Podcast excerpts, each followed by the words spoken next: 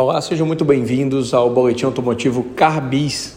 Eu sou Anderson Magalhães e quero que vocês prestem atenção nessa notícia. Governo anuncia redução de impostos para baratear carros populares em 12%. Essa notícia é da Quatro Rodas e ela está também em diversos outros portais e mídia. Dentro dessa notícia ainda fala o seguinte, que essa isenção que reduz IPI, PIS e COFINS tem efeito em carros de até 120 mil reais, deve é, impactar no preço em torno de, no máximo, de 11,8% de redução e considera, para que seja apto a isso, tamanho do carro, preço, nível de emissão de poluentes e percentual de nacionalização né, de peças fabricadas no Brasil. Essa decisão ela vem por uma MP, uma medida provisória, que é um ato unipessoal do presidente, com força de lei, mas sem participação do Poder Legislativo. Significa que mais na frente ela vai precisar ser regulamentada e ajustada. Ela tem validade por 60 dias e prorrogável por mais 60. E é cabível em casos de urgência e relevância. Olha só, o que que essa notícia toda e o formato dela tem a ver com, com o mercado? Não estamos falando de política aqui, mas sim do efeito econômico e mercadológico que isso vai gerar.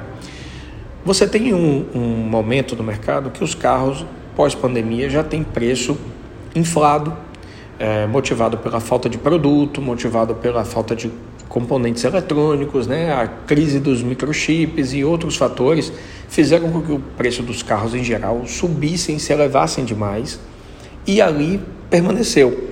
Só que quando o preço do carro sobe zero, os usados acompanham e o mercado ele segue em cadeia.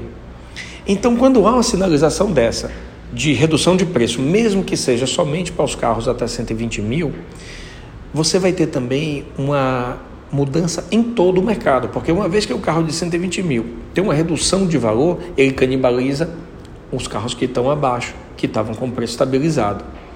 Então, todo o mercado automotivo deve se movimentar em torno disso e que não é uma decisão de lei, é, é um ato temporário para que seja avaliado, mas ele vai trazer no mercado uma mudança completa, pelo menos é, nesse momento.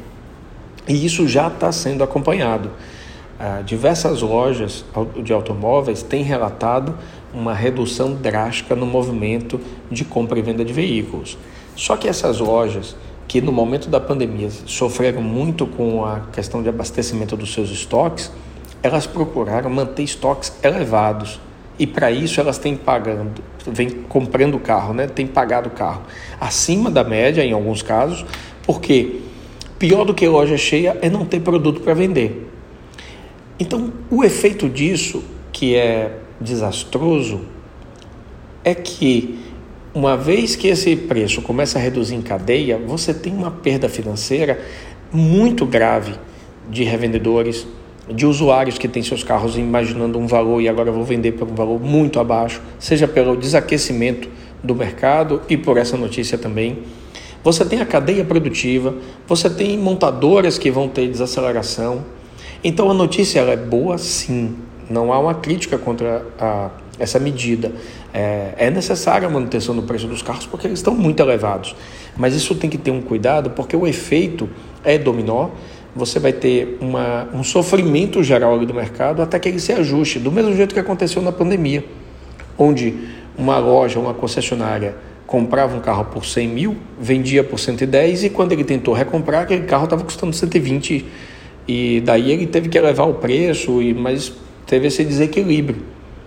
Então o que a gente está prestes aí a assistir no mercado é uma rodada desafiadora para quem é profissional do segmento, e que esperamos ter um final mais feliz, né? um final mais organizado que melhore nosso mercado, que favoreça que reto podemos retomar né, as vendas de 5, 6 anos atrás, quando a gente atingiu 4 milhões de veículos produzidos no Brasil.